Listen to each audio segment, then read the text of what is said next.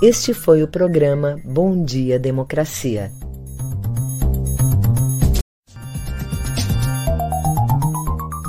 Começa agora o programa Bom Dia Democracia, com análises críticas dos acontecimentos diários. Apresentação de Paulo Tim e Babiton Leão. Bom dia, democracia, bom dia, democratas de todos os quadrantes do Brasil. Alô, companheiros que nos acompanham nessa jornada de análise crítica das manchetes e notícias do dia, que nasce nesse dia 1 de julho. Entramos no segundo semestre desse ano 2022, ano do segundo centenário um segundo centenário meio desmaiado, né? porque há um desânimo muito grande da sociedade diante das mortes do Covid, da situação social, da carestia, situação difícil vivida pela nação brasileira nesse ano do segundo centenário. Oito horas em Brasília, capital da esperança, e as esperanças dos progressistas brasileiros se renovam porque no dia 2 iremos, compareceremos à urna, às urnas, para a renovação do presidente da República e para a renovação do Congresso Nacional, dos governadores, dos nossos deputados estaduais. Bem, com isso, então, estamos abrindo nesse primeiro de julho o nosso programa, lembrando também que esse foi o ano, está sendo o ano, dos 250 anos de Porto Alegre, da nossa, sim, muito combativa e gloriosa cidade de Porto Alegre, e não esse lamentável lema que ela ostenta de leal e valerosa cidade leal ao império escravocrata, que foi um título conferido pelo abominável Dom Pedro II em decorrência da resistência que supostamente os porto-alegrenses teriam feito a Revolução Farroupilha naquela época em que os insurgentes exaltados liberais dominavam a cidade, repercutindo, inclusive, um amplo movimento de exaltação liberal que havia iniciado em 1820, que havia expulsado Dom Pedro I do trono e que dava início à afirmação dos brasileiros no comando da nação. Porto Alegre não merece esse título. É pena que não tenhamos ainda uma maioria na nossa bancada da Câmara de Vereadores para substituir esse lamentável lema da cidade por um que corresponda, sim, às suas lutas ao longo de todos esses tempos. Lutas, não precisa nem falar aqui. Foi daqui, inclusive, que nasceu a Revolução de 30, em 3 de outubro de 30. Foi aqui que Brizola resistiu na legalidade e se constituiu um dos grandes momentos da história política do Brasil. E foi aqui que Porto Alegre se transformou numa cidade internacionalmente conhecida na administração do PT, quando criou o Fórum Social Mundial, que era uma contraparte, uma, uma, um contraponto ao Fórum que eu chamo o Fórum dos Oligarcas de Davos. Sim, porque oligarcas está cheio no mundo ocidental, mas eles só veem os oligarcas da Rússia. Ora essa. Bem, vamos adiante, vamos dar uma olhada aqui no resumão, rapidinho. Senado aprova a PEC que libera 41 bilhões acima do teto. Pacote de medidas sociais aumenta para mil, para 600 reais o vale, que é o voucher do, do, do Auxílio Brasil, e também um apoio para caminhoneiros, taxistas e os motoristas de aplicativo. Bem, também Pedro Guimarães teria, diz aqui a matéria, teria tido cúmplices nos seus assédios morais e sexuais a funcionárias e funcionários da Caixa. Um verdadeiro horror, um, um, um tirano dominando quase como um Calígula, né? uma das instituições mais importantes públicas que nós temos no Brasil. Bem, aqui o ministro Roberto Barroso diz também que prorrogou até 31 de outubro a suspensão de despejos e desocupações. Deveria ter dado não 31 de outubro, mas o 31 de dezembro, porque a PEC, que foi ontem aprovada, diz que estamos em estado de emergência. Bom, talvez ele corrija em tempo. E o Supremo decretou sigilo naquele inquérito dos pastores do orçamento do MEC e que apura se Bolsonaro interferiu na investigação sobre esses desvios. Bom, vamos aqui rapidamente agora ao Babiton para ver as manchetes do dia. Bom dia, Babiton, é contigo. Bom dia, Paulo Tim, bom dia, democracia, e bom dia para toda a nossa audiência nesta sexta-feira. Começo agora trazendo algumas das principais manchetes do dia, iniciando pelo G1. Senado aprova estado de emergência para turbinar benefícios a três meses da eleição. Saúde perdeu 104 milhões de reais em vacinas e remédios no primeiro semestre de 2021. Inquérito sobre Bolsonaro no escândalo do MEC fica sob sigilo. Na Folha de São Paulo, Senado aprova PEC que autoriza bilhões para caminhoneiros, taxistas e auxílio em ano eleitoral. Datafolha. Haddad lidera em São Paulo, seguido por Rodrigo e Tarcísio empatados. Bolsa fecha o pior trimestre desde o início da pandemia e dólar sobe 10% em junho. Bolsonaro critica a vacina contra a Covid em entrevista para a TV americana. Campanha de Bolsonaro prevê gastar até 132 milhões de reais e foca arrecadação no agronegócio. Na CNN Brasil, vítimas relatam participação de outros dirigentes da Caixa nos assédios. Datena desiste da pré-candidatura ao Senado por São Paulo.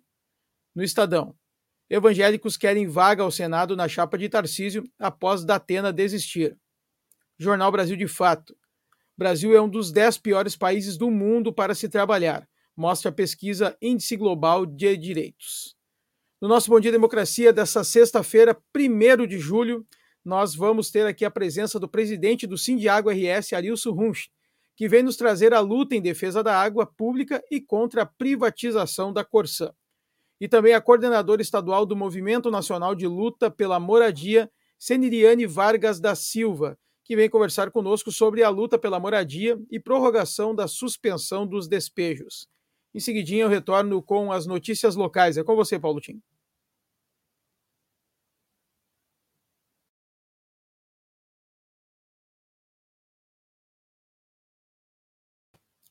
Paulo Tim está sem seu microfone. Oh, estamos abrindo o microfone porque estamos com um problema aqui.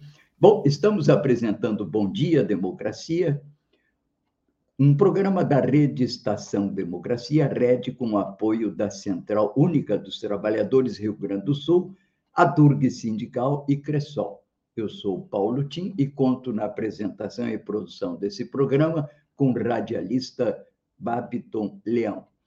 O nosso Bom Dia Democracia é um contraponto à grande mídia corporativa na defesa da informação independente, como um direito da cidadania e da democratização da imprensa nos termos da Carta Mundial da Mídia Livre, ora em apreciação e revisão pelo Fórum Mundial da, da Mídia Livre, realizado no México. Lembrando, a democratização da comunicação é fundamental para uma sociedade informada e justa.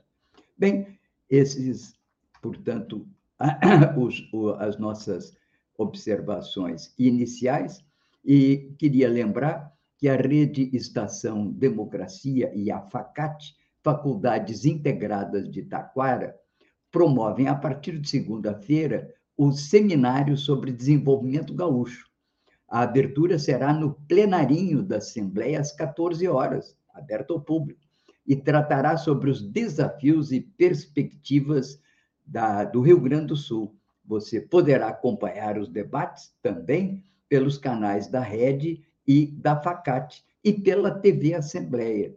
Os demais temas serão discutidos de forma virtual e transmitidos pelos canais da Rede e FACAT nas suas respectivas plataformas em rede social.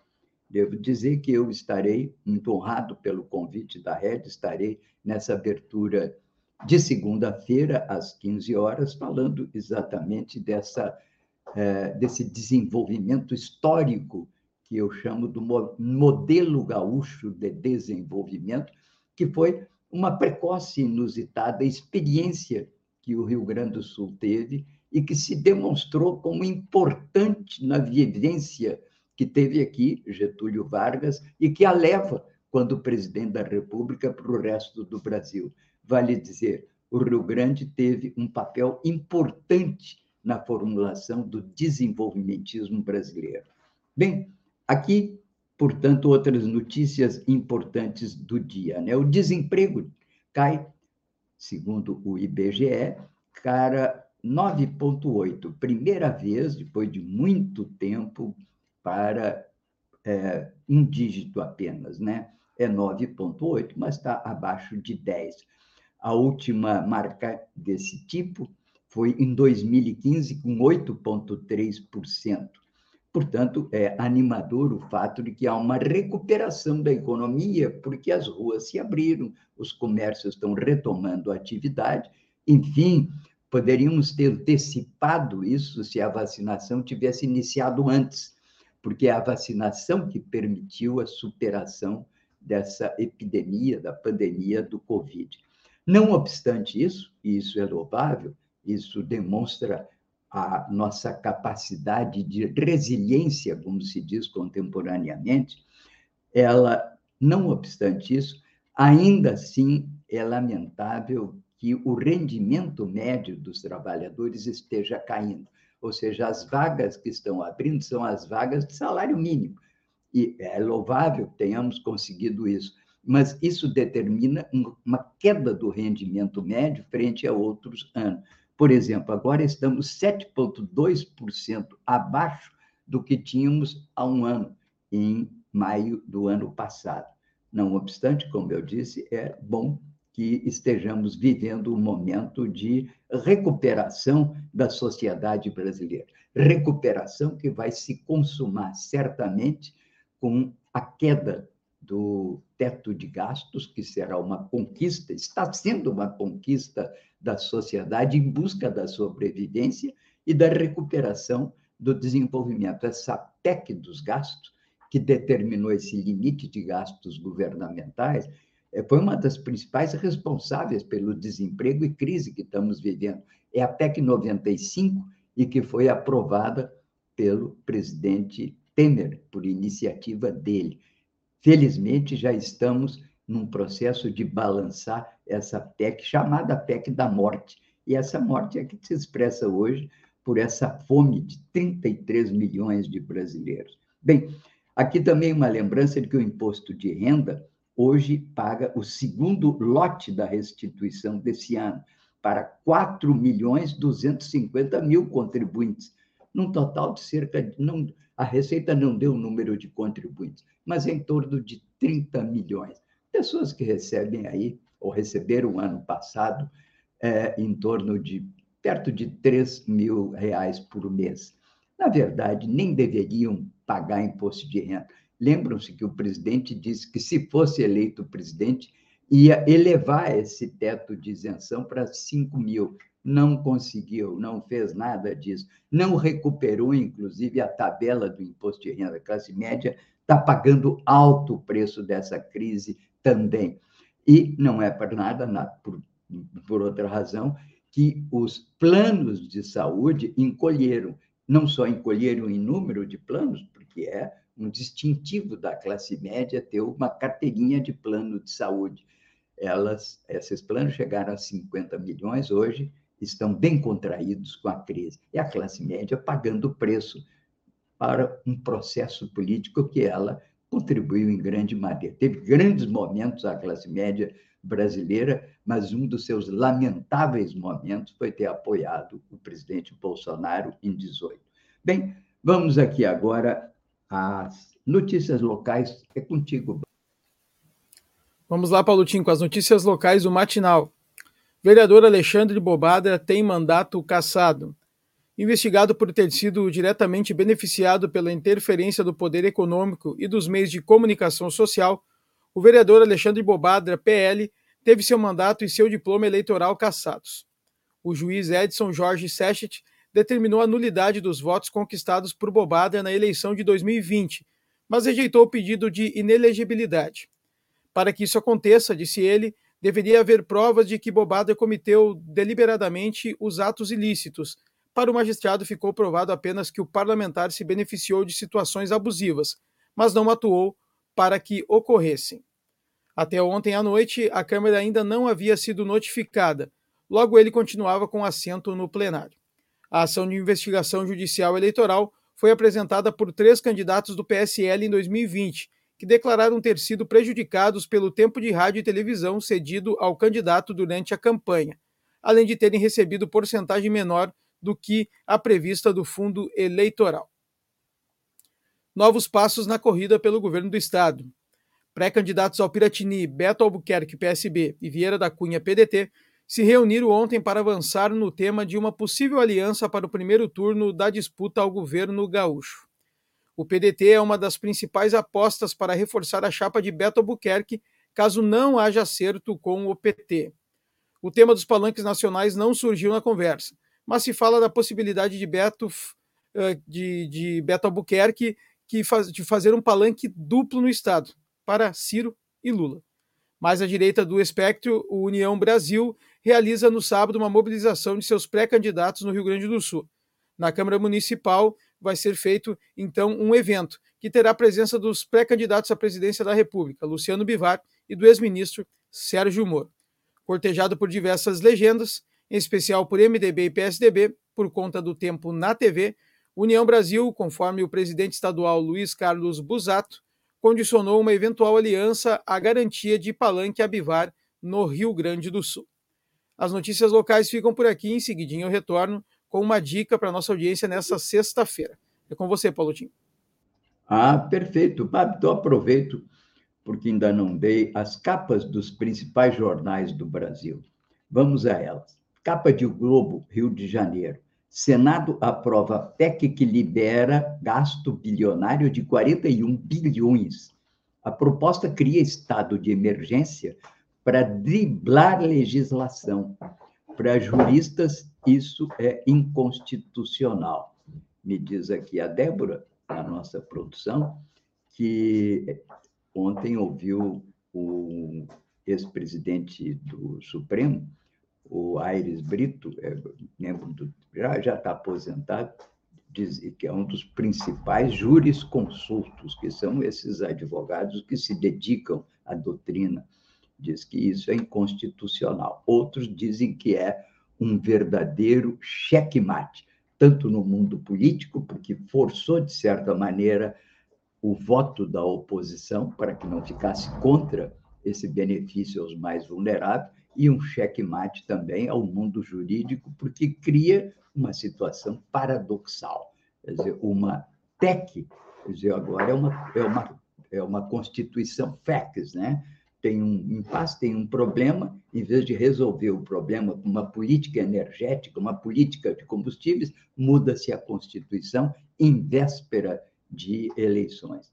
Bem, capa do Estado de São Paulo, também sobre o mesmo assunto. Hoje, todo, eh, todos os jornais falam nisso, na aprovação da PEC é, de ontem. Né? Senado aprova PEC que eleva benefícios impõe estado de emergência até 31 de dezembro, viu, pessoal? Bom saber.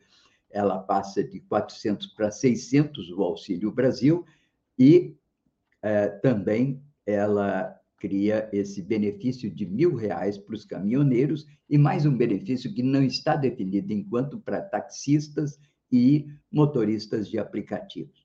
Bem, o custo disso vai ser 41 bilhões de reais. E a Folha né, de São Paulo diz que o Senado aprova a PEC que libera 41 bi às vésperas da eleição. Proposta que fura teto, amplia Auxílio Brasil e amplia repasse a caminhoneiros e motoristas. O mesmo assunto é tratado pelo Assunto Podcast da Globo. E lembra que o Paulo Guedes, em fevereiro, chamou essa PEC, que era até mais branda, de kamikaze, porque ela é, era simplesmente uma bomba fiscal de efeito retardado. Agora foi aprovada com o apoio dele. A proposta é esnobada até é, hoje como sendo uma, esse como eu falei, um checkmate, do governo sobre o mundo político da oposição e o próprio o próprio Supremo que vai ter que no fim levar a sua apreciação essa matéria. Bem, enquanto isso agrava-se a situação de Jair Bolsonaro diante inclusive da suspeita que teria interferido no encaminhamento do Milton Ribeiro à prisão em Brasília. E a PEC, que trata desse a PEC, o, o, o requerimento que estabelece uma CPI do MEC, é um requerimento obtido graças ao esforço do senador Randolph, que é o líder da oposição no Senado, deve ser lida na terça-feira. Tudo indica que várias PECs vão ser criadas exatamente para criar uma dispersão em torno das CPIs. E o café da manhã trata de um outro assunto internacional, mas igualmente importante, sobre o qual temos aqui muito falar, muito falar.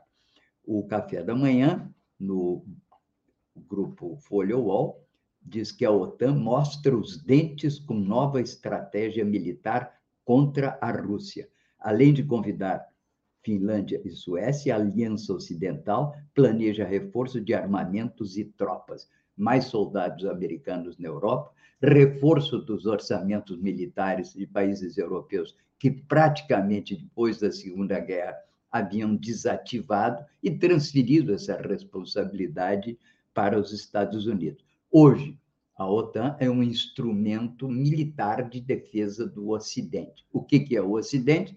Estados Unidos, Canadá, Europa Ocidental, Japão, Austrália e Nova Zelândia. Não chega a 10, 12 países, na verdade. Somando todos os países na União Europeia, que são 27, sim, chega a mais de 10. Mas a União Europeia é uma unidade política hoje.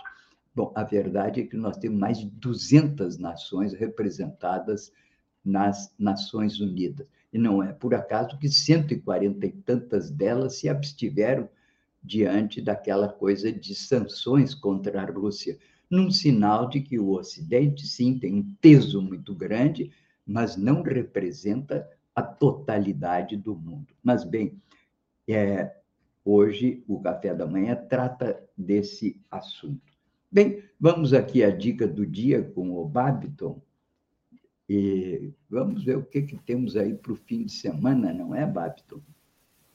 Vamos lá, Tim. Hoje, nessa sexta-feira, eu quero aqui trazer a dica para a nossa audiência, pois tem o espetáculo Dois Diaco del Amore, que estará no Teatro do Sesc, na Alberto Bins. A Orquestra Lux Sonora apresenta hoje, então, às 20 horas, o espetáculo Dois Diaco del Amore, com os ingressos já à venda no Simpla por 15 reais a meia entrada e 30 reais a inteira a trama poética que trata sobre o amor romântico e suas regras. Então, a orquestra toda com esse grande espetáculo já foram premiados os músicos também da orquestra uh, no, no, no Prêmios Açorianos de 2021.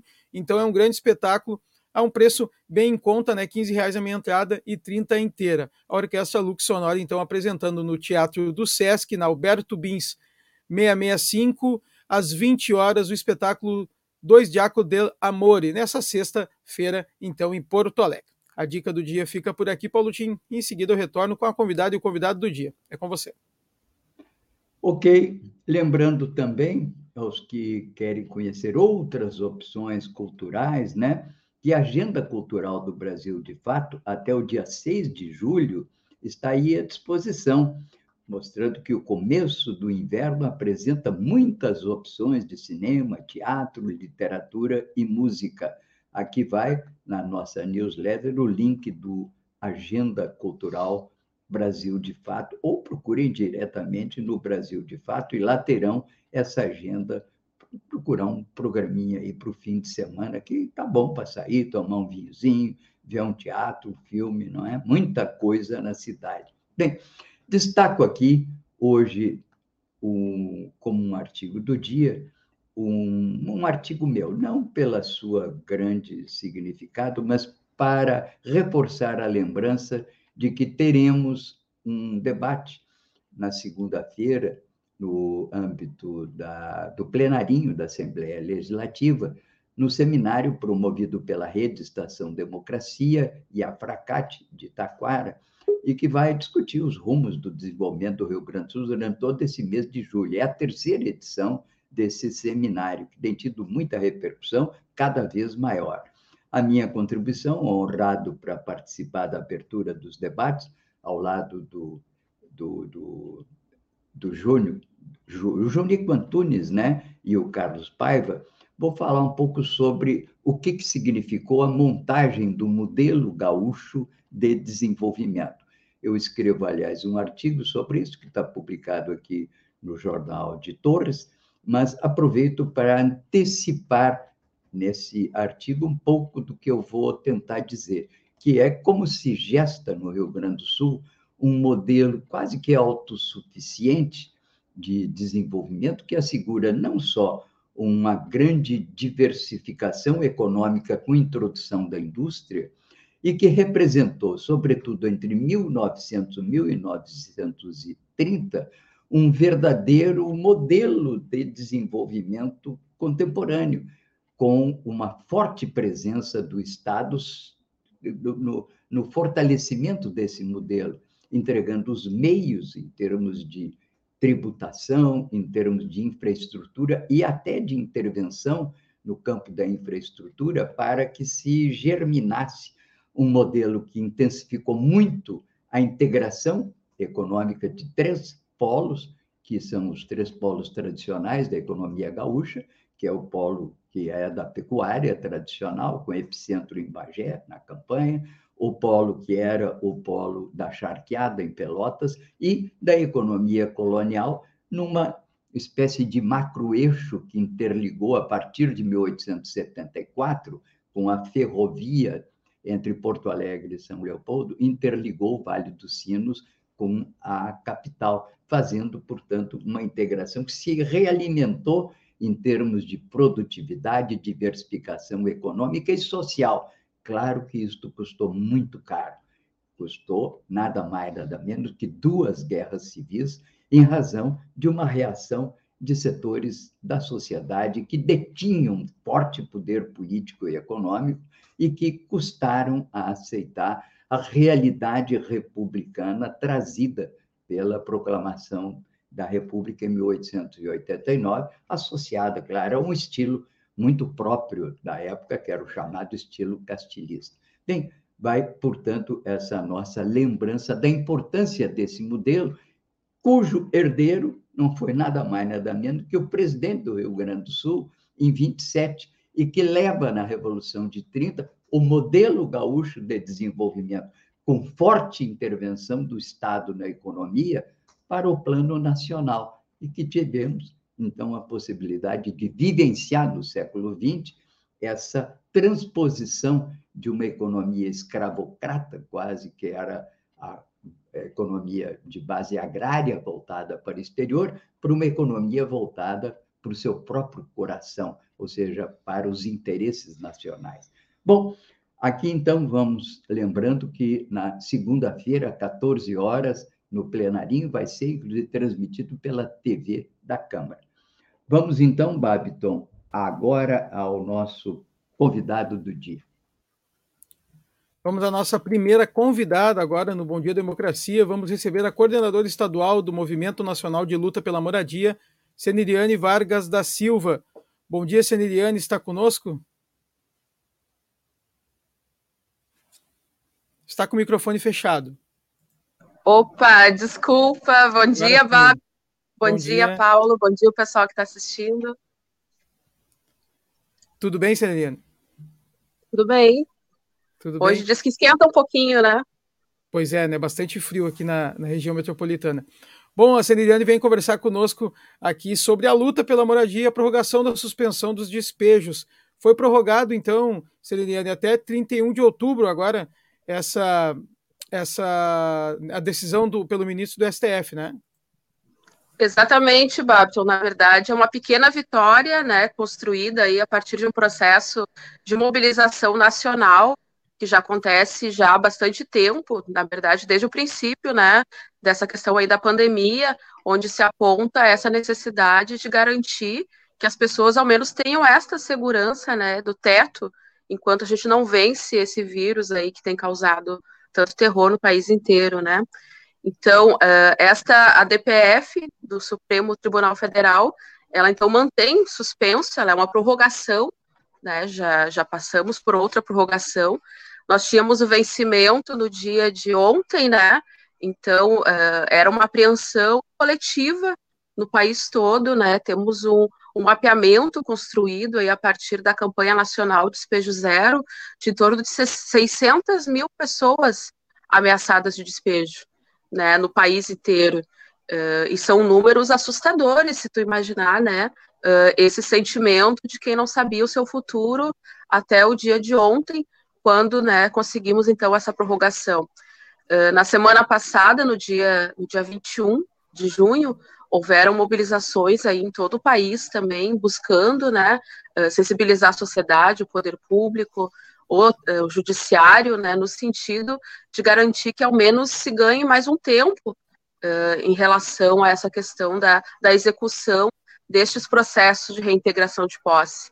Então, é, é uma realidade muito difícil essa que a gente já vive, né, mas que ela acaba sendo agravada, então, por, essa questão da própria pandemia, né, então, além de enfrentar o vírus, se enfrenta hoje, né, a fome, voltamos para o mapa da fome, né, com 33 milhões de pessoas passando fome, uh, a questão do desemprego, que levou milhares de pessoas também a terem que abandonar o aluguel, né, e se somarem ocupações e aumentando, né, a quantidade de famílias vivendo também em situação uh, irregular, né? Outras ocupações novas foram surgindo do próprio, como consequência da própria pandemia também, né? Uh, e são situações extremamente precárias, que vocês imaginem, né? Uma situação irregular como essa, tu não consegue regularizar também o acesso a serviços muito básicos. Então, a gente está falando de milhares de pessoas que hoje vivem né, sem energia elétrica ou extremamente precária, eh, sem água potável, né, num momento aí que se dizia, né, para lavar as mãos com muita frequência, milhares de pessoas não tinham acesso à água, né? Quando se dizia fique em casa, uh, milhares de pessoas viviam esse fantasma uh, da ameaça do despejo.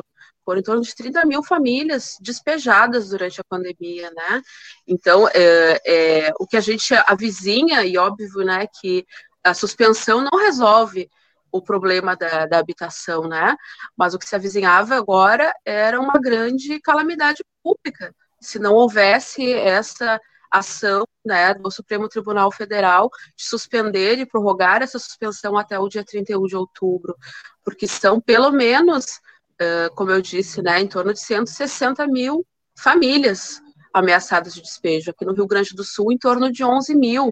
E aí a gente está falando de 350 mulheres, né? Porque a maior parte uh, dessas famílias uh, são mães, né? Mães solo, mães que estão aí correndo pela sobrevivência, né? Para garantir o sustento das suas famílias.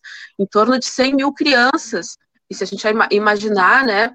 Uh, o que isso significa na vida de uma criança, um despejo, né? Além dos traumas uh, psicológicos, né, e tudo isso que envolve um despejo, a violência física que muitas vezes acontece, né, as crianças uh, sofrem muito com essa falta de estrutura de, de, moradia, né, porque acabam tendo que mudar de escola muitas vezes, mesmo que vive de aluguel, né, muitas vezes fica migrando pela cidade inteira, né, é a creche, é o serviço de saúde, né, em torno de 95 mil idosos né? Então a gente pensa, né, uma vida inteira contribuindo com a sociedade e chegar no limite, né, de se tornar uma pessoa idosa e correr o risco ainda de perder o seu teto, né?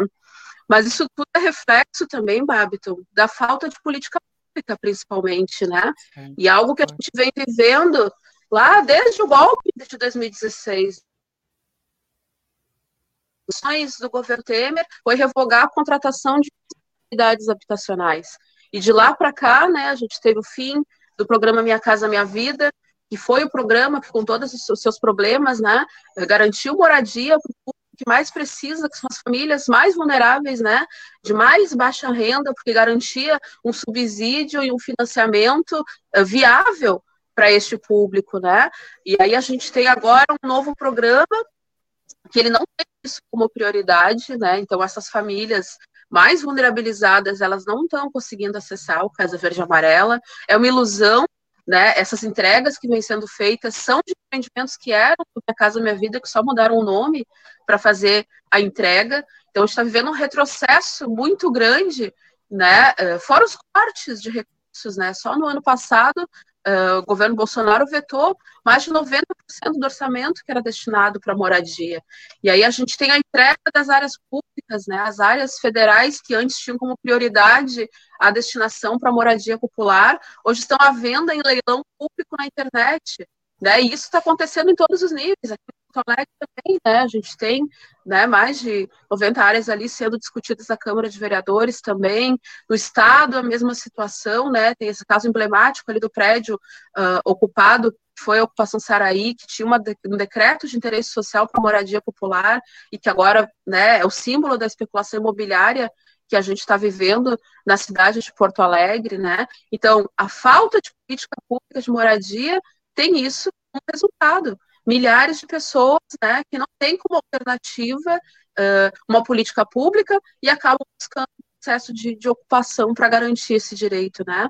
E a gente costuma, inclusive, usar uma frase: quando morar é um privilégio, ocupar é um direito.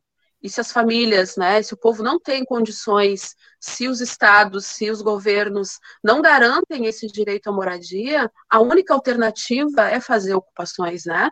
E aí nós temos que construir estruturas para lidar com isso. E não é caso de polícia, né? Não é uma questão que um juiz determina numa audiência virtual, porque agora é tudo virtual, né, lá da sua casa luxuosa, dando um canetaço dizendo uso, né, autorizado uso da força policial para refazer a reintegração de posse de centenas de famílias e deixá-las na rua né, sem nenhuma condição. Porque hoje, sem estrutura, sem empreendimentos, não há possibilidade de reassentamento. São milhares de famílias com risco de, de fato, né, uh, ocuparem as ruas, e a gente vê, né, cada dia a população em situação de rua aumentando cada vez mais. A gente vê hoje crianças na rua que há muito tempo a gente não via, né? Então, é uma vitória pequena essa prorrogação, né? Nos dá um pouco de alívio para enfrentar esse inverno, que diz que vai ser bastante rigoroso, né? A gente tem aí em outubro um momento muito importante no país, que são as eleições, e a gente espera né, para 2023 a gente poder voltar a ter política pública, né? A gente espera uh, aqui no estado também em março, né?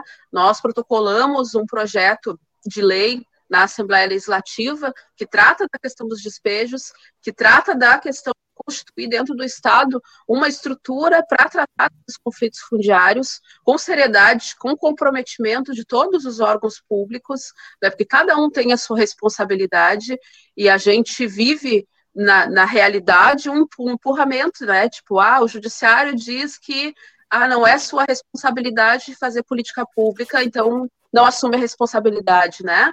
Uh, o poder público vai lá e bota né, a brigada militar ou bota né, até a IPTC à disposição para fazer um despejo, enfim, e diz que não tem o que fazer, o judiciário mandou, né, deu a ordem para executar o despejo. E aí o povo é que sofre Sim. no meio de tudo isso, né? Então nós temos também este projeto de lei que hoje tramita na Assembleia Legislativa.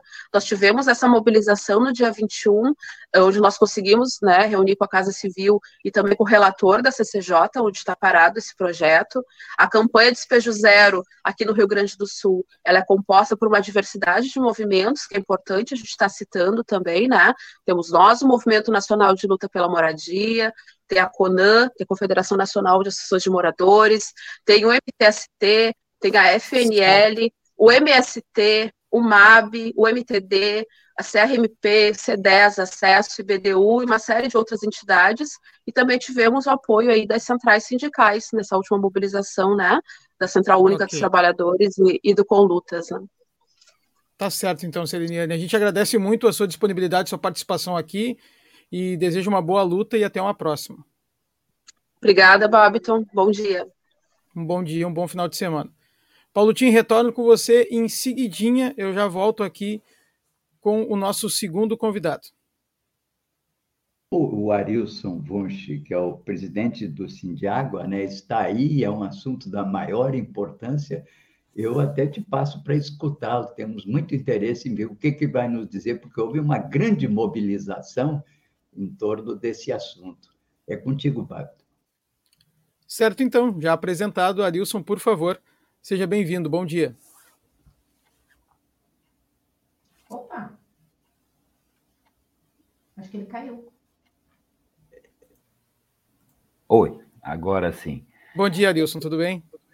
Bom dia uh, a todas e todos aí que estão na, na assistência do, do, do, programa. Sim, essa semana tivemos um grande ato uh, em defesa da água pública aqui no estado do Rio Grande do Sul, Babiton, e a gente com Eh, graças a Deus conseguiu reunir todos os movimentos sociais, centrais sindicais, funcionários uh, da Corsã e de todos os departamentos municipais de água e esgoto do estado do Rio Grande do Sul, onde com toda certeza nós saímos com, com essa certeza de dentro desse ato de que o, o governo do estado vai ser, se não por vontade própria, mas ser obrigado a reverter por vontade da população gaúcha esse processo tão nefasto para a sociedade gaúcha, que é a, o projeto da privatização da Corsã, mas lá no limite a gente sabe que não é só a Corsã que está em jogo, são, é, são todos os departamentos e autarquias do Estado que estão na Berlinda, e aí o que, que vai acontecer? É a privatização da água em si, que o governador do Estado, hoje o Ranolfo, mas a equipe é toda do, do antigo governador, o Eduardo Leite, que está por trás de tudo isso aí, e nós temos sim que fazer uma, uma, luta muito forte, ainda não está vencido e não está perdido nada, e nós estamos aí fazendo esse trabalho uh, de defesa da água pública acima de qualquer coisa. E é muito importante neste momento, presidente, pois uh, estamos num governo que não que não que, que já, é, já é comum, né? A gente já está acostumado com as privatizações, certo? Certo, certo. Esse, esse tipo de governo que, que aí está, a gente pode voltar um pouco na história e buscar Fernando Henrique, buscar Antônio Brito. Essa turma faz parte do mesmo, mesmo tipo de governo. Assim como o, o presidente da República, a equipe do presidente da República é a mesma coisa. Nada muda. O que muda, eu sempre dizia e, e continuo dizendo, que muda entre o Eduardo Leite e o Bolsonaro é o cercadinho porque o Eduardo Leite não tem um cercadinho, o Bolsonaro tem um cercadinho. O resto é tudo igual: política econômica, de privatização, entreguismo, e isso nós estamos vendo a nível de país. Inclusive, ontem participamos de um ato aí em defesa da Eletrobras também, ontem à noite, e que também é a mesma, a mesma situação de, de entrega. E no Rio Grande do Sul nós estamos vendo a mesma coisa. O Eduardo Leite já entregou a CE e agora ele quer entregar esse patrimônio que é dos gaúchos, mas principalmente esse patrimônio é essencial à vida, que é a questão da água. E o que é que nós fizemos ao longo desse tempo? Não está fácil para eles também, Babton, por uma questão bem simples. Desde o início que eles anunciaram, a briga política na Assembleia, nós, nós o Sindiágua, nós vimos que ela não era, não, não seria vencedora. Até porque na Assembleia Legislativa, nós, gaúchos, demos 42 deputados ao, ao, então, a esse projeto que está no Piratini. 42 deputados, 55, ou seja, é esmagadora a maioria. Não, não, não tem ele passa tudo que ele quiser. Ali, aliás, até hoje, um único projeto que foi essa semana, semana passada, foi derrotado, e aí já começam os interesses políticos. Então, nós temos que dizer isso para a sociedade gaúcha, que temos que repensar o que nós queremos de sociedade. Nós queremos ter uma empresa forte de, de saneamento, uma empresa que leva água para municípios menores, tipo Mostardas lá no litoral, uh, Terra de Areia, Três Cachoeiras, ou queremos ter um município, uma empresa que, que é privada e que vai se interessar apenas pelos municípios que dão, dão um resultado positivo ou que dão um lucro. É isso, essa é a sociedade que nós temos que olhar. E aí, nesse ano, é fundamental fundamental que a gente faça essa escolha. Então, o que nós estamos pedindo para o governador Ranolfo hoje?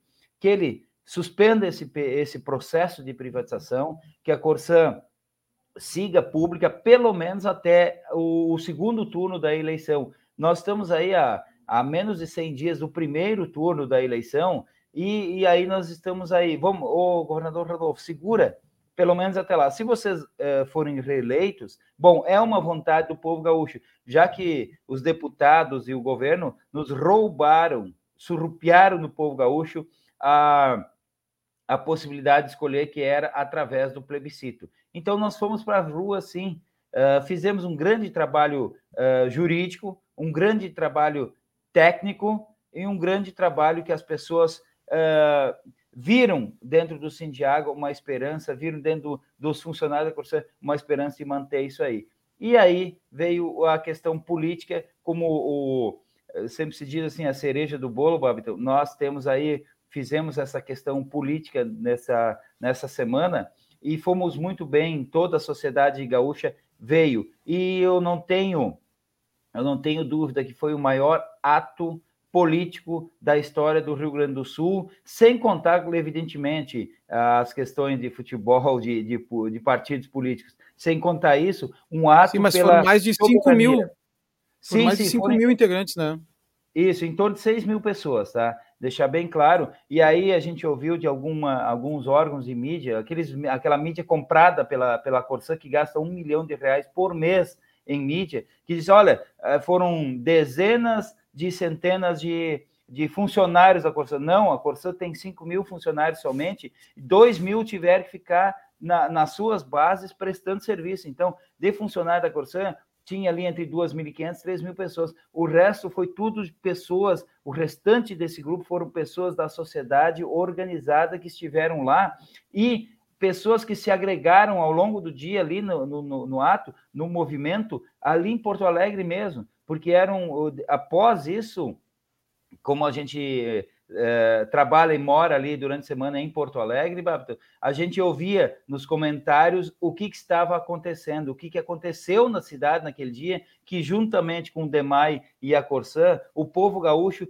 acho que se acordou, acho que se acordou um pouquinho mais daquilo que está acontecendo e virá ao nosso, ao nosso encontro nessa luta nesse momento. Isso foi muito importante. Vereadores, prefeitos de vários partidos participaram, não foi só o prefeito, ah, isso é uma coisa da esquerda. Não, foram de todos os partidos. Tanto é que nós temos 201 prefeitos que não assinaram o aditivo de permissão para privatização da Corsã. Então, isso é significativo. São 201 prefeitos de todos os partidos, inclusive do partido do governo. Certo, presidente. Bom, a gente agradece muito aqui pela sua participação e para encerrar, quais são os próximos passos aí para essa caminhada contra a privatização da Corsã? Olha, nós temos que dizer claramente que nós temos aí ainda ações a fazer no Tribunal de Contas do Estado, onde nós eh, entregamos ontem, inclusive, mais uma, um, uma, uma denúncia para o Tribunal de Contas, que é um órgão sério, fazer essa verificação da Corsã. CVM, que é muito séria, que lida com acionistas, lida com pessoas de muito dinheiro, que tem que garantir que a Corsã é, é estável para o acionista colocar dinheiro lá, e o próprio Judiciário do Rio Grande do Sul, onde nós temos várias e várias ações espalhadas por esse estado todo, inclusive temos mais de de 30 prefeitos aí sendo processados pelo Sindiágua por terem assinado o aditivo que permitia a privatização sem passar pela Câmara. A nosso Câmara de Vereadores, no caso, o nosso papel nesse momento é causar instabilidade para quem? Para o mercado financeiro, que na no frigir dos ovos, no limite, é o que vai colocar dinheiro, é o que vai comprar. Então, nenhum investidor vai comprar o que não tem segurança jurídica. Te agradecemos aí pelo espaço,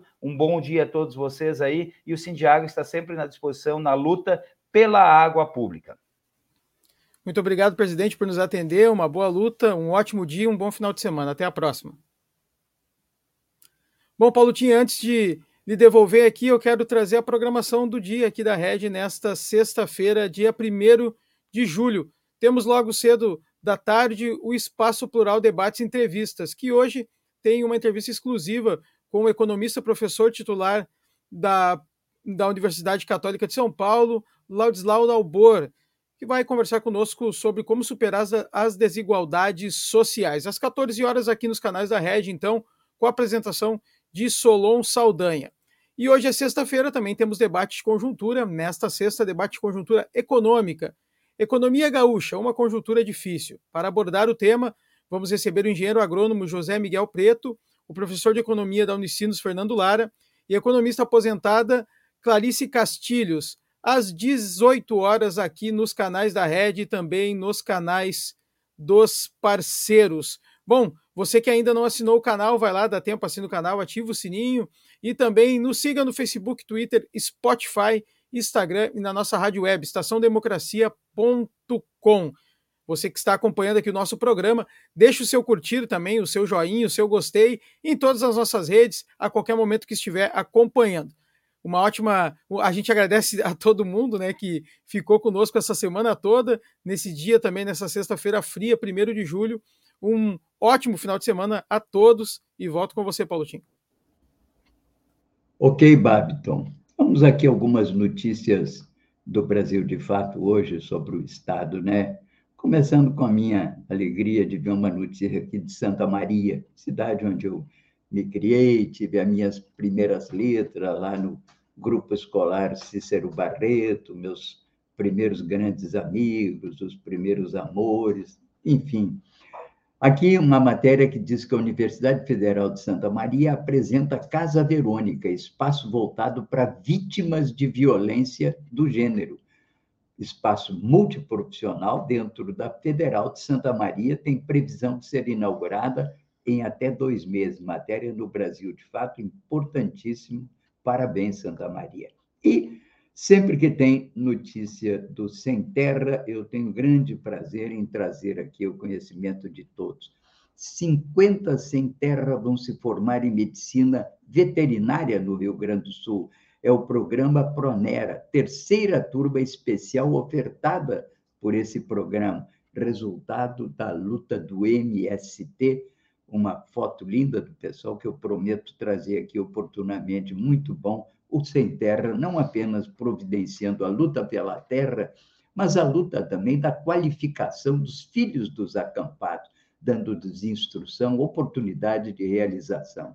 E os Sem Terra do Rio Grande do Sul apresentam também o polígonos de exclusão contra a pulverização aérea de agrotóxicos. Ainda nessa semana, o STED lhe deu uma longa entrevista mostrando a importância da luta pela agroagricultura, quer dizer, agricultura sem o uso de agrotóxicos. É, portanto, uma incorporação das lutas populares e do movimento do sem terra na luta por um ambiente melhor, por uma comida melhor, por uma saúde melhor, desde a mesa para os brasileiros, né? E também, é, lembrando aqui, uma figura especial para nós em Porto Alegre, um jornalista, escreveu muito das suas crônicas sobre Porto Alegre, que é o Walter Galvani, eu acho que ele faleceu de Covid. A Associação Rio Grandense de Imprensa lança o Memorial Virtual e homenageia Walter Galvani. O evento Walter Galvani por seus amigos foi realizado ontem, dia 20, aliás, quarta-feira, no Salão Nobre da Associação Rio Grandense de Imprensa. Aproveitamos para levar nossa homenagem também a esse grande porto-alegrense, Walter Galvani, e também de nos somarmos a Ari por essa homenagem ao Walter Galvani. Bem, aqui, finalizando um pouco do nosso expediente dessa semana e desse dia, hoje é sexta-feira, né? Queria lembrar algumas efemérides, sempre lembramos aqui fatos importantes da nossa vida aqui em Porto Alegre, aqui no Rio Grande do Sul, né? Nesse dia é o dia em que foi fundado o famoso Banco da Província no Rio Grande do Sul, primeiro de julho, né? É, inicia as operações comerciais o Banco da Província em 1858, o mesmo ano em que é inaugurado o Teatro São Pedro, aqui em Porto Alegre, e que já demonstra o início de uma fermentação econômica, comercial já havia, mas começa a haver uma mobilização da cidade em torno de uma reurbanização da cidade, atividades culturais, industriais. E aqui esse ponto, né?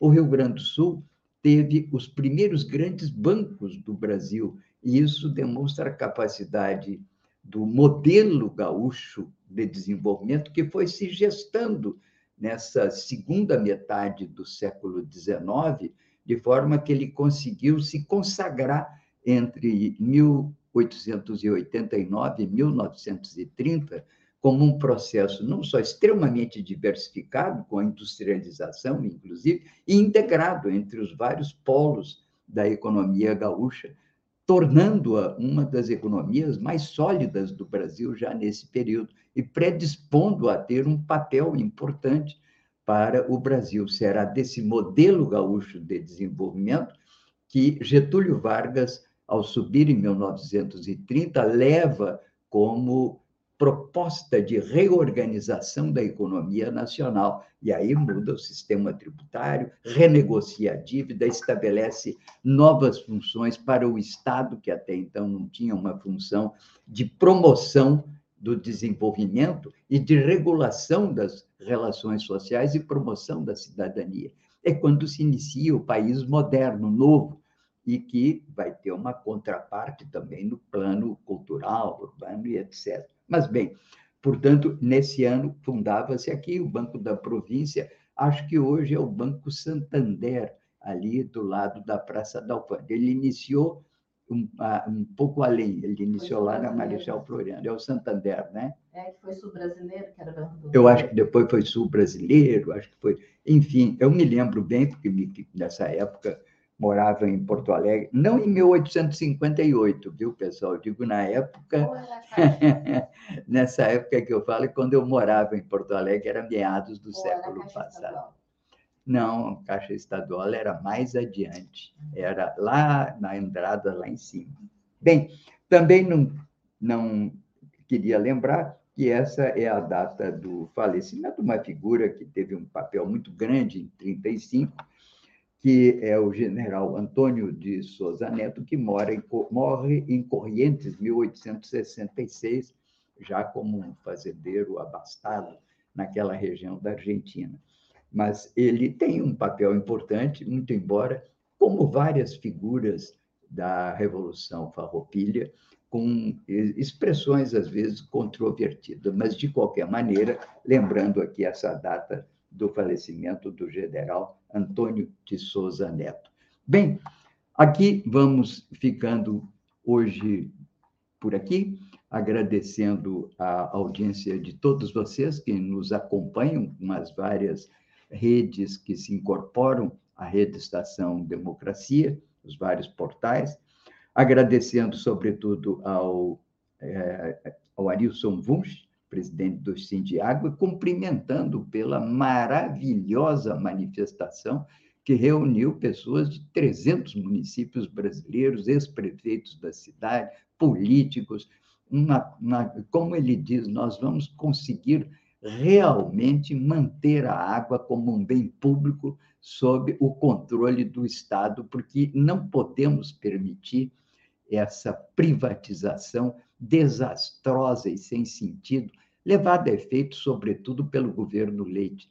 Disse, inclusive, que ela, tendo iniciado lá no governo Brito, ela tinha pelo menos uma idealização como melhoria de oferta de serviço. Já hoje, depois que ficou evidente no mundo inteiro que essas privatizações não funcionam, essa medida e essas decisões do governador Leite só expressam o atraso da sua cabeça, entende? Uma cabeça jovem que se vangloria de ter boas ideias, não foi capaz de estudar o que, que aconteceu com essas privatizações em vários países da Europa e que voltaram, inclusive, a operar como empresas públicas, porque é da natureza da água e, eventualmente, até do tratamento de outros resíduos ser competência do Estado para que se garanta uma prestação de serviço correspondente às expectativas da população.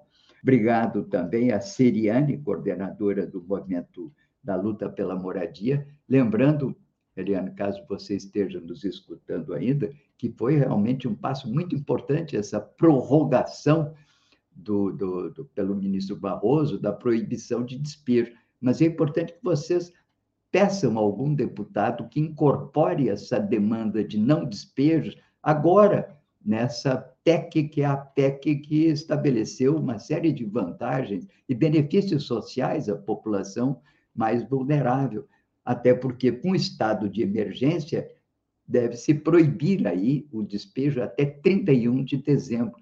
É possível pedir a algum dos nossos deputados que ainda na Câmara, quando da apreciação dessa PEC, que vai de segunda-feira para lá, se coloque essa demanda de espichar essa proibição na PEC até 31 de dezembro. Bom, ficamos por aqui. Agradeço a Débora, que está sendo agora, dando aqui o nosso apoio, Débora Fernandes, à nossa área técnica. Muito obrigado também, Babton, pelo teu valioso trabalho e co-apresentação desse programa. Bom, lembrando então, segunda-feira, aqui, 8 horas da manhã, no Bom Dia Democracia.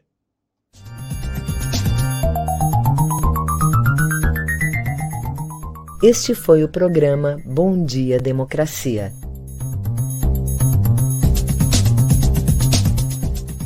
Nos encontramos na segunda-feira às 8 horas.